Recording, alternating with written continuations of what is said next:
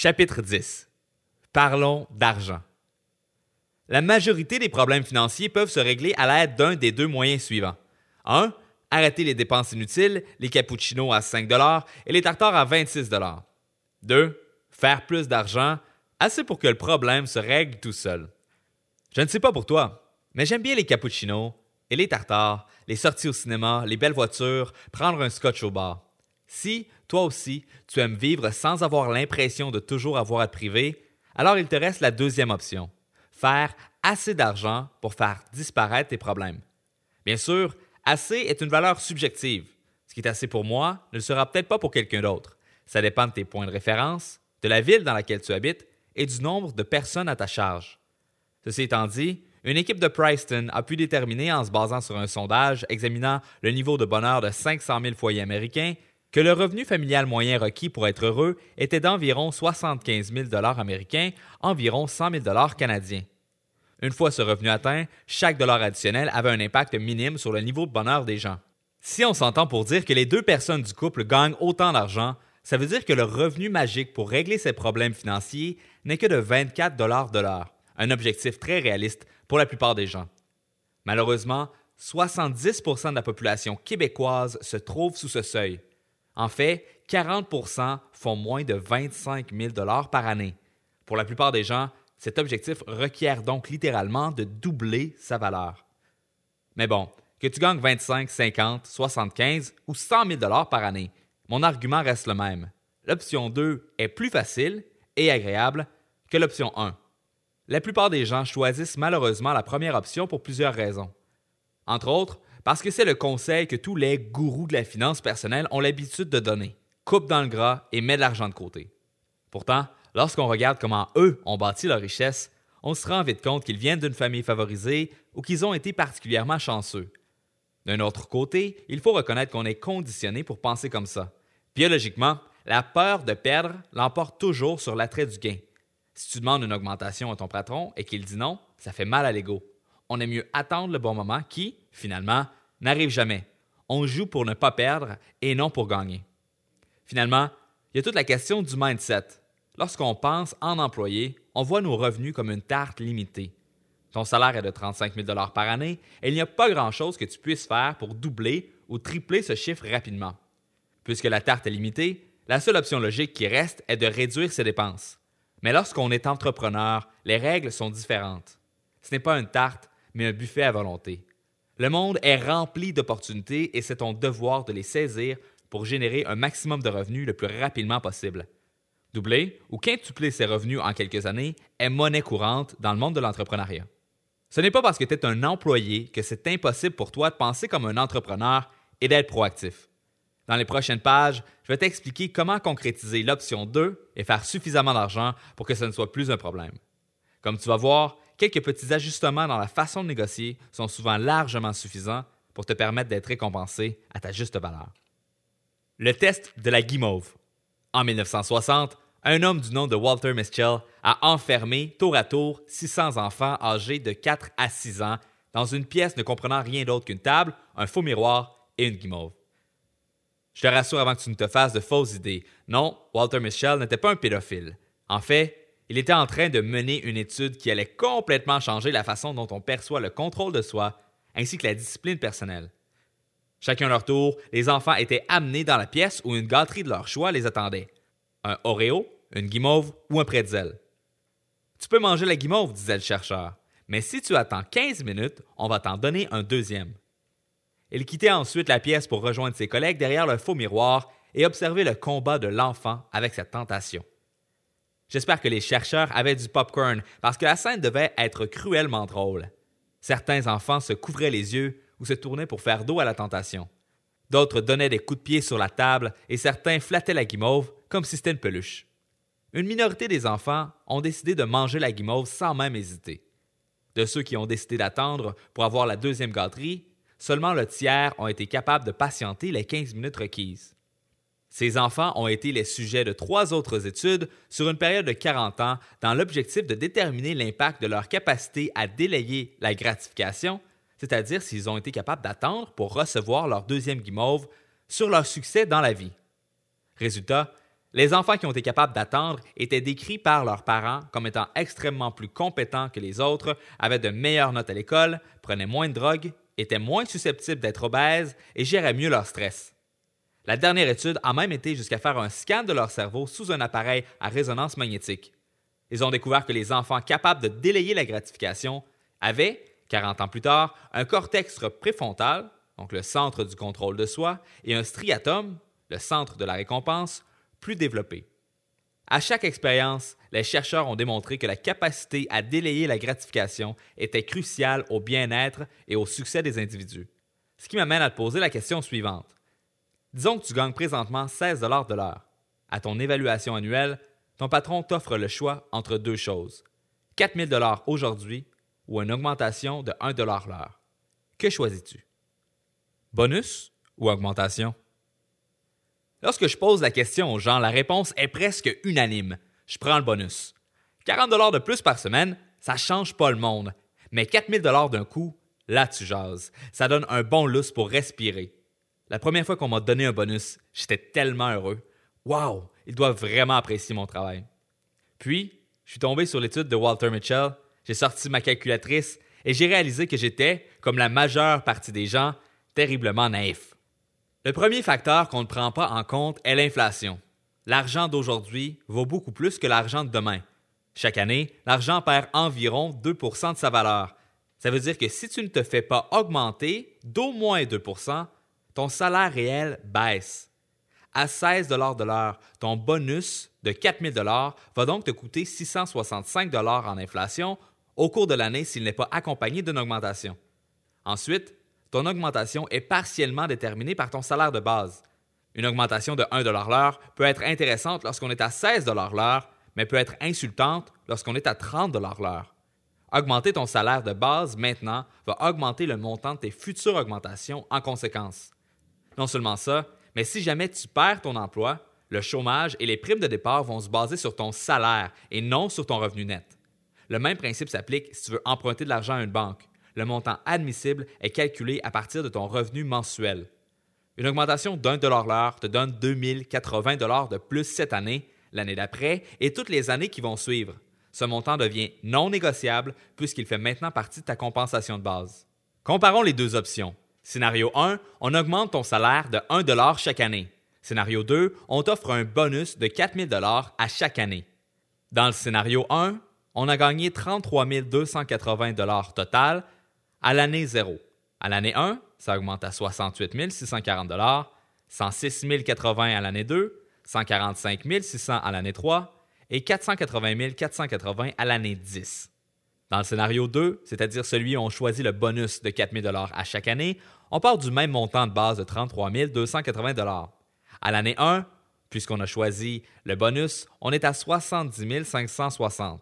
À l'année 2, on est encore un peu gagnant à 107 840. Mais à l'année 3, on se fait déjà dépasser par l'augmentation de 1 avec 145 120 au lieu de 145 600 Et à l'année 10, on est à 406 080 au lieu de 480 480 Si tu choisis l'augmentation de salaire, ça va te prendre seulement trois ans pour faire en sorte que ton nouveau salaire de base soit supérieur à ton ancien salaire plus un bonus annuel. Non seulement ça, mais c'est très rare dans la vie qu'on baisse de salaire. Lorsque quelqu'un tente de nous recruter ou qu'on négocie un poste au sein d'une autre entreprise, on va toujours avoir un taux horaire supérieur à ce qu'on avait déjà, en moyenne 10% de plus. Ça veut dire que dans le scénario 1, si la personne veut se négocier un emploi ailleurs, son prix plancher est de 19 de l'heure alors qu'il est à 16 dans l'autre cas. Je vais changer de scénario un instant. Disons que tu reçois une seule augmentation ponctuelle de 2,40 de l'heure, donc 5 000 par année. Savais-tu que, bien investi, ce montant va s'accumuler pour générer environ 1,3 million sur une période de 40 ans? Tu m'as bien entendu. Une seule conversation difficile est tout ce qu'il te manque pour être capable de faire les voyages que tu veux, payer tes dettes et gâter tes proches. Tout ça sans avoir à travailler plus longtemps ou plus fort. Ceci étant dit, si tu ne manifestes pas ton intérêt pour une augmentation de salaire ou que tu ne négocies pas un salaire de base plus élevé dès le départ, jamais ton patron ne te paiera ce que tu mérites. Pense-y un instant.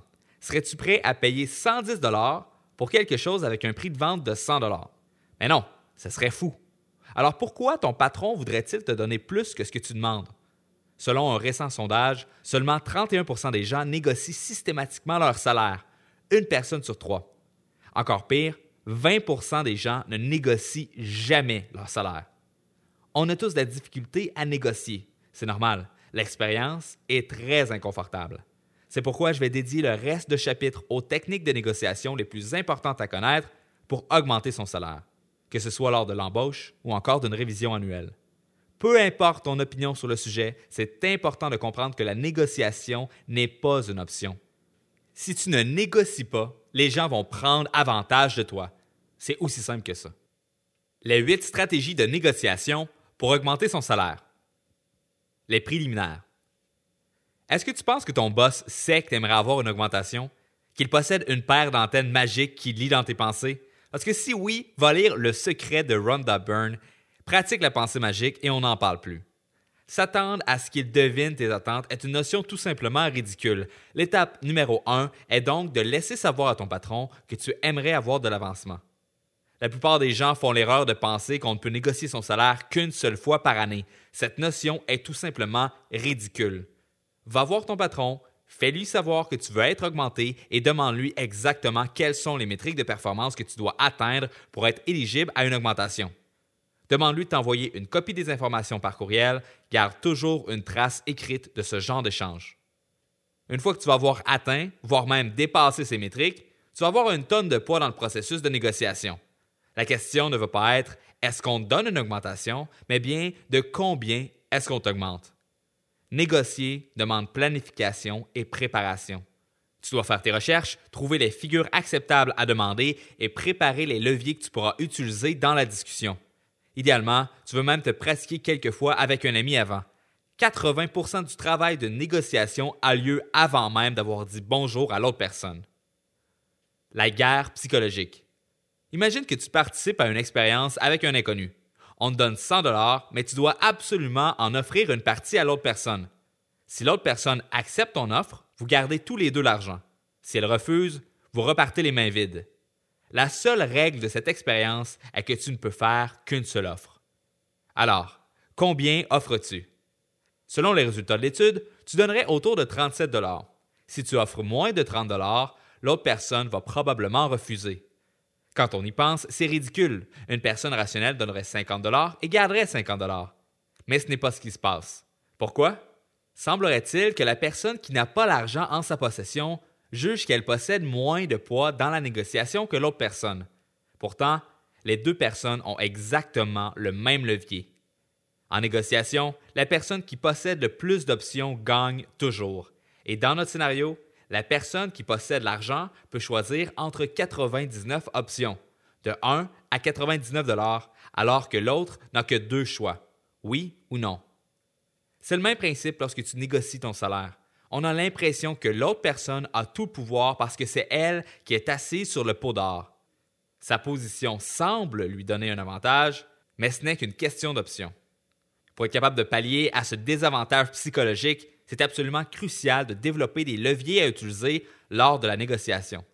Ça veut dire avoir d'autres offres d'emploi, avoir dépassé les métriques convenues pour justifier une augmentation, être la source de prospects et ou de visibilité pour ton entreprise. Je veux être là. Si tu vas voir ton employeur parce que quelqu'un d'autre t'a offert 1000 dollars de plus sur ton salaire annuel, attends-toi de faire virer de bord. Pour un bon employeur, ta loyauté envers son entreprise lui est excessivement précieuse. Si tu ne lui montres pas que tu es dévoué à la mission de l'entreprise, alors il ne voudra pas investir en toi. Ceci étant dit, si l'employeur sait que c'est facile pour toi de trouver un autre poste aussi bien rémunéré, ça change la donne dans la négociation. Le meilleur moment pour faire la recherche d'emploi est lorsque tu as déjà un emploi. N'aie pas peur de faire une entrevue ici et là. En plus de te pratiquer, ça va donner une bonne idée du salaire que tu vaux ailleurs. Ensuite, lorsque tu vas négocier ton salaire, tu vas pouvoir dire J'adore notre entreprise. Je m'entends super bien avec l'équipe et c'est comme une famille pour moi. Mais je dois être honnête, ça fait plusieurs fois que je me fais approcher cette année pour un autre poste ailleurs et les compensations sont vraiment intéressantes. J'aimerais qu'on trouve une façon pour que je puisse continuer à servir la compagnie tout en ayant une compensation qui représente adéquatement ma contribution. C'est important de mettre l'emphase sur ta loyauté envers l'entreprise. Tu es prêt à accepter un salaire plus bas pour rester avec eux C'est comme si tu leur faisais une faveur en restant parce que tu es tellement bien. Si c'est la vibe que tu donnes, alors ils vont être contents de pouvoir t'accommoder et t'avoir parmi leurs employés. Si tu as développé une audience, que tu es reconnu dans ton industrie et que ta présence au sein de leur entreprise leur génère de nouveaux clients, alors c'est encore plus efficace. Après tout, c'est vrai qu'ils sont chanceux de t'avoir. Je veux un million de dollars. Que ce soit pour une entrevue d'embauche ou une révision salariale, la première personne qui parle d'argent a toujours l'air égoïste. Alors ferme ta gueule et attends que l'autre se mouille en premier. Combien tu veux? Ha! C'est là que l'action commence. Tu vas sans doute être extrêmement mal à l'aise et c'est tout à fait normal. C'est l'effet attendu d'une question comme ça. La plupart des spécialistes du milieu vont dire que c'est préférable d'éviter de répondre directement et de forcer l'autre à nommer un chiffre en premier. L'argument derrière cette logique est simple, l'offre peut être beaucoup plus élevée que ce que tu t'attends à recevoir. Ceci étant dit, refuser de nommer un chiffre en premier peut faire dérailler la négociation en conflit, ce qui est loin de jouer en ta faveur. L'alternative est d'être le premier à donner un chiffre et de créer une encre qui va influencer le reste de la négociation. Le problème avec cette stratégie est que si tu te trompes sur l'étendue possible du salaire pour la position et que tu places ton encre trop bas, alors tu pars avec un net désavantage. Je vais donc proposer une alternative qui combine ces deux approches pour avoir le meilleur des deux mondes. Voici une expérience menée par des chercheurs à l'Université d'Idaho. John applique sur un poste d'assistant administratif et a listé son salaire précédent à 29 000 ce qui est une erreur, ne jamais divulguer son salaire précédent lors du processus d'embauche. Lorsqu'on lui demande combien il veut pour le nouvel emploi, soit il laisse l'autre personne faire une offre en premier, soit il dit, à la blague, Eh bien, ce serait le fun d'avoir un million de dollars, mais en fait, j'aimerais juste avoir un salaire qui est juste. Lorsque John refusait de nommer un chiffre, l'offre moyenne était de 32 500 dollars. En revanche, lorsqu'il faisait une blague, l'offre moyenne était de 36 200 dollars, soit une augmentation de 11% Il semblerait que de nommer un chiffre, même s'il n'est pas pertinent, va laisser une encre qui influence le reste de la négociation. Après avoir fait une blague comme ça, tu risques tout de même de te faire mettre la pression pour donner un chiffre. Tu peux donc en profiter pour mentionner l'étendue moyenne des salaires dans ton poste. Ces statistiques sont faciles à trouver sur des sites comme Paysa et Glassdoor. Eh bien, selon les statistiques, la moyenne du marché est entre 31 et 45 000 par année. Avec le travail que j'ai accompli cette année sur le projet A et les résultats que j'ai obtenus en regard à la métrique X et Y, dont on avait discuté plus tôt cette année, je pense que je me situe dans les échelons supérieurs de cette échelle. Dans cet exemple, deux éléments sont importants. Premièrement, nommer une étendue démontre que tu es flexible et que tu négocies de bonne foi. Ensuite, expliquer où tu te perçois sur cette échelle et pourquoi. As-tu mis sur pied un projet intéressant pour l'entreprise, leur faisant sauver des coûts considérables? As-tu optimisé les processus de façon à doubler ou tripler ta productivité? As-tu engendré des revenus additionnels pour l'entreprise d'une façon directe ou indirecte? Pour reprendre les principes vus dans le chapitre sur la persuasion, si tu es capable d'amener ton supérieur à verbaliser tes bons coups, alors ça va te permettre de reprendre ses propres mots pour appuyer pourquoi tu mérites d'être dans les échelons supérieurs de l'étendue que tu proposes. S'il s'agit d'une augmentation de salaire et non d'une entrevue d'embauche, alors dis-toi qu'une excellente augmentation se situe entre 5 et 10% de ton salaire annuel. Si tu es à 16 de l'heure, 10% représente 1,60 de plus. Si tu négocies pour un nouvel emploi, alors c'est important de garder ton ancien salaire confidentiel. Les employeurs vont te mettre beaucoup de pression pour que tu divulgues cette information. Mais dès que tu donnes un chiffre, tu t'enfermes dans une boîte excessivement difficile à percer. Ceci étant dit, les employeurs peuvent contacter tes références pour leur demander ton salaire. Il faut donc s'attendre à ce qu'ils aient éventuellement accès à cette information, d'où l'importance de toujours choisir une augmentation à la place d'un bonus. Je trouve que cette pratique est injuste parce qu'elle désavantage les gens qui ont été malchanceux dans les compensations offertes par leur premier emploi. Pourquoi devrais-tu être payé en fonction de ce que tu as fait par le passé? Lorsqu'on te demande combien tu gagnes, réponds poliment quelque chose comme je serais ravi de vous aider à évaluer ma valeur au sein de votre entreprise en vous démontrant ce que je suis capable de faire, mais mon salaire, tout comme celui de vos employés, est confidentiel. Si tu as envoyé ton CV en ligne et que tu appliques pour être un engrenage remplaçable dans une grosse machine, j'aime mieux t'avertir tout de suite. Ce genre de réponse peut te disqualifier. Mais si tu as un profil intéressant et qu'on t'a proposé l'entrevue de façon informelle sur les médias sociaux ou par courriel, les règles sont différentes. La technique du grincheux.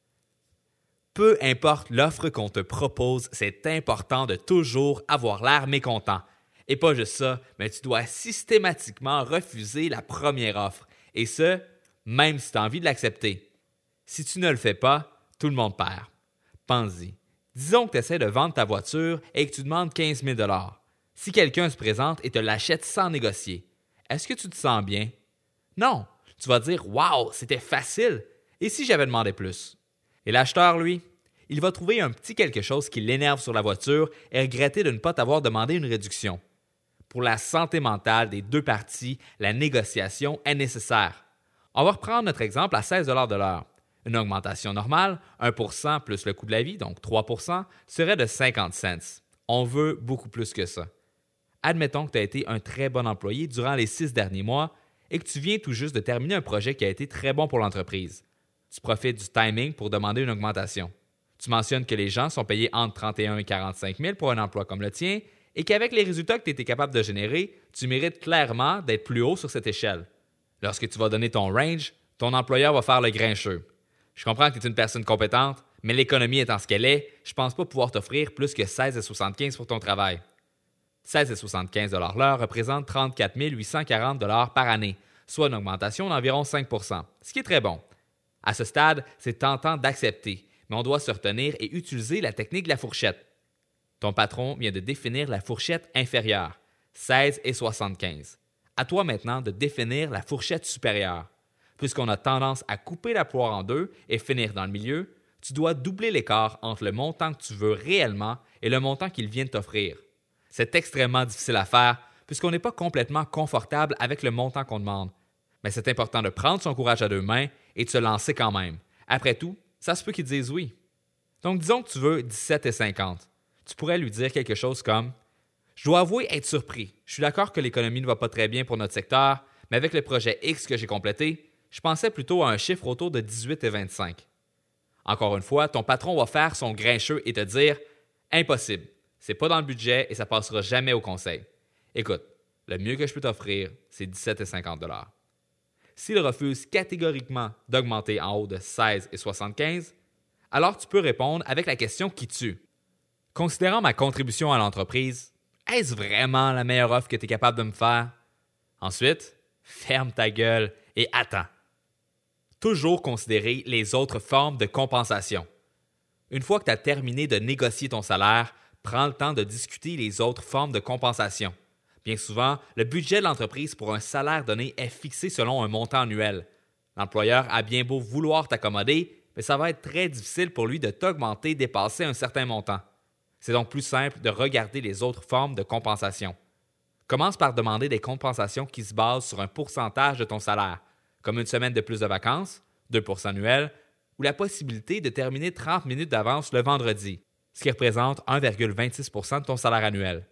Comme ça, si tu changes un jour d'employeur, il devra te donner exactement les mêmes avantages ou augmenter le salaire en conséquence pour que l'offre soit équivalente.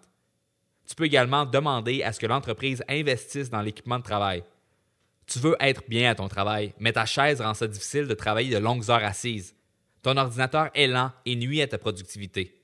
Tu serais beaucoup plus performant avec un deuxième écran, ce n'est qu'environ 200 dollars, une goutte d'eau dans le budget de maintenance de l'équipement. Présente ça en disant qu'en plus de t'aider à être un meilleur employé, ça va te donner l'impression que l'entreprise prend soin de toi et qu'elle apprécie ta contribution. À la toute fin, tu peux commencer à demander des choses qui ne coûtent absolument rien. Par exemple, tu pourrais demander une journée par semaine à la maison. Comme ça, tu serais beaucoup plus productif puisque tu ne te ferais pas déranger par tes collègues de travail et ta journée ne serait pas coupée en 10 par des réunions, appels ou autres distractions. Et finalement, tu peux demander de refaire une évaluation salariale dans six mois au lieu d'attendre le cycle normal d'un an. Présente ça ainsi. Je comprends que l'économie ne va pas très bien et que le budget est serré présentement. Si je fais un travail exemplaire et que je dépasse les attentes en lien avec mon poste, seriez-vous d'accord pour qu'on réévalue ma compensation dans six mois? Deux augmentations de 5% aux six mois, toujours sur un salaire de 16 de l'heure, vont donner 832 de plus dans l'année qu'une seule augmentation de 10% en fin d'année. Si tu fais ça chaque année, ça devient très vite très avantageux. Ne jamais être le preneur de décision finale.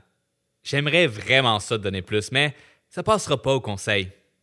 Est-ce qu'on te l'a déjà fait, celle-là? Moi, des millions de fois. Eh bien, sache qu'il s'agit d'une stratégie. Dans Secrets of Power Negotiating, Roger Dawson appelle ça la manœuvre de l'autorité supérieure.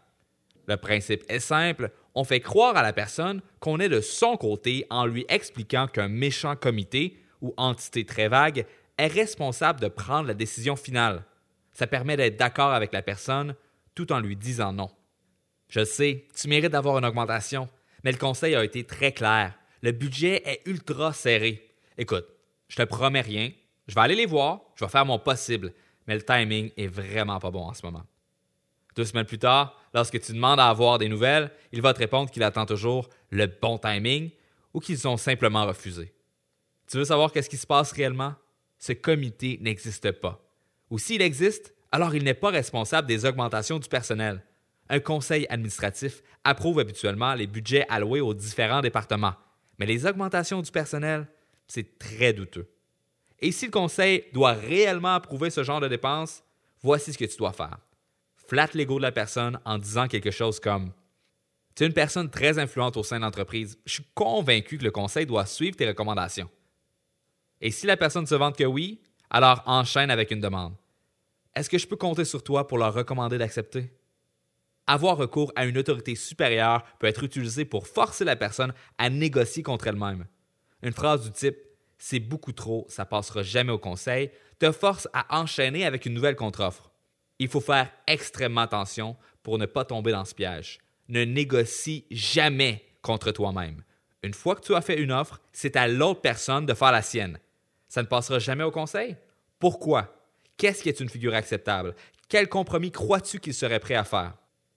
Comment utiliser l'autorité supérieure? Cette stratégie est probablement l'arme la plus efficace de tout bon négociateur. Et c'est quoi? Toi aussi, tu peux l'utiliser. Lorsque l'autre personne te fait une offre finale, ne l'accepte jamais immédiatement. Ça se peut qu'on te mette de la pression pour que tu l'acceptes tout de suite, c'est une tactique. Rares sont les choses qui ne peuvent pas attendre 48 heures. Réponds tout simplement C'est moins que je pensais, laisse-moi en parler à la maison, puis je te reviens. T'habites tout seul, on s'en fout, c'est pas de leur affaire. Lorsque tu es prêt à reprendre les négociations, tu peux soit accepter l'offre ou encore lancer un dernier Est-ce réellement la meilleure offre que vous pouvez me faire et accepter peu importe qu'est-ce qu'il te donne ou prolonger les négociations pour tenter d'avoir une ou deux dernières concessions. Le mindset à garder pour gagner ces échanges. Négocier peut être un processus extrêmement inconfortable. Personnellement, ça m'aide à voir tout ça comme un jeu ça crée la distance émotionnelle nécessaire pour m'aider à garder mon sang-froid. Peu importe ton attitude envers la négociation, sache que c'est hyper important de rester poli et respectueux tout au long de l'échange. Il faut mettre l'emphase sur ta contribution envers l'entreprise ainsi que ton enthousiasme et ta reconnaissance envers l'opportunité.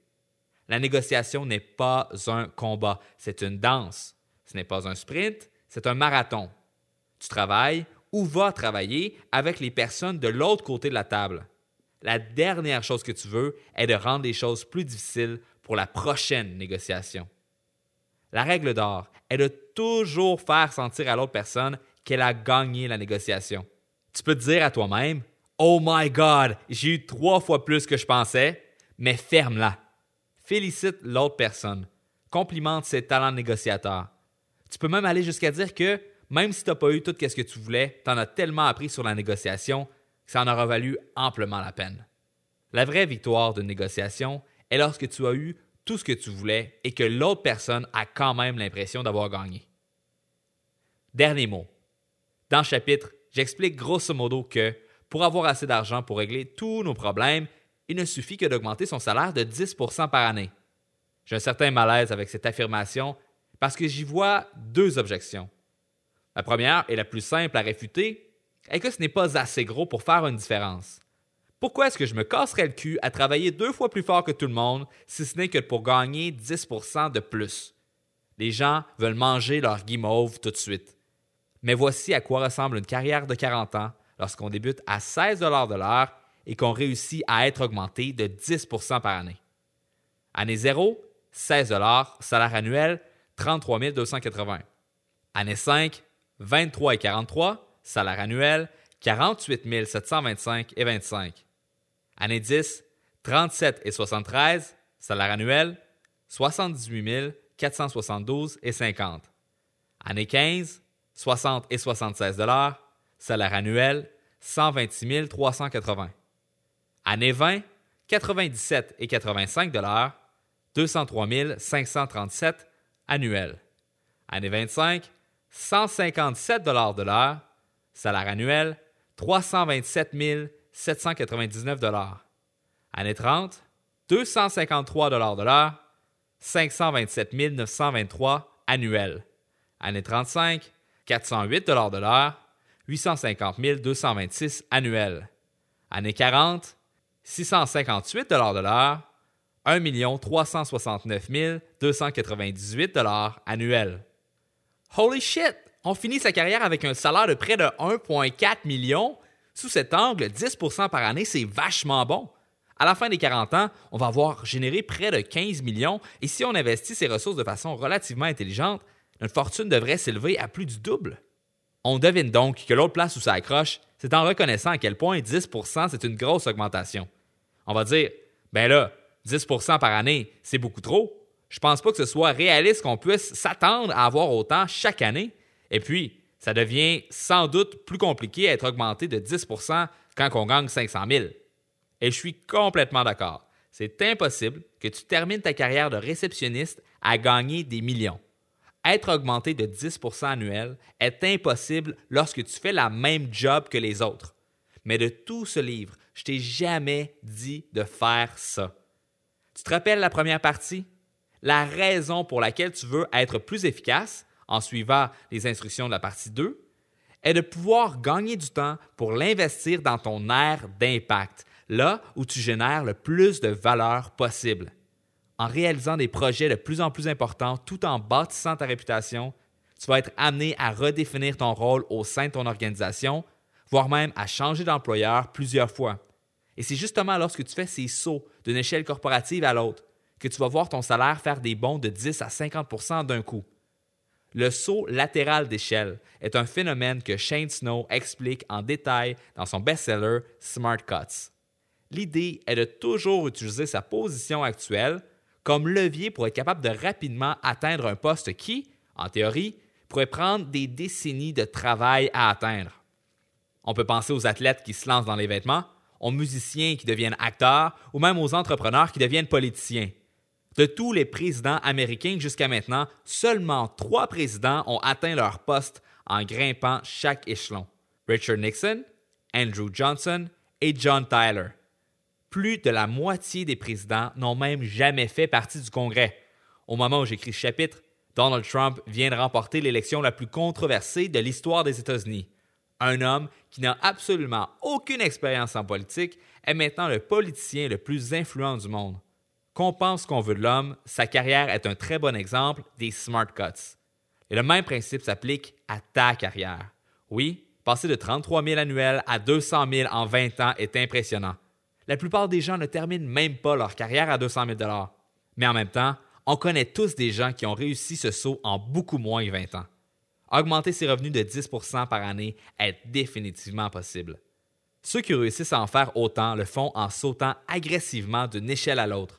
Ils sont hantés par la question comment est-ce que je pourrais générer plus de valeur? Si je n'avais aucune contrainte, de temps ou financière, qu'est-ce que je ferais pour maximiser ma contribution? Comment est-ce que je peux accomplir mon plan de 10 ans en 6 mois? Ce sont des gens qui comprennent que le temps est l'atout numéro un et donc qu'ils doivent faire extrêmement attention à la façon dont ils l'investissent. Ils ne s'intéressent pas à leur définition de tâche, mais aux besoins de l'entreprise. Ils ne veulent pas seulement une promotion pour eux-mêmes, mais pour l'entreprise. Je me souviens d'une discussion avec David Grégoire alors qu'on était tous les deux chez Voyage Arabais. On était dans son bureau à réfléchir.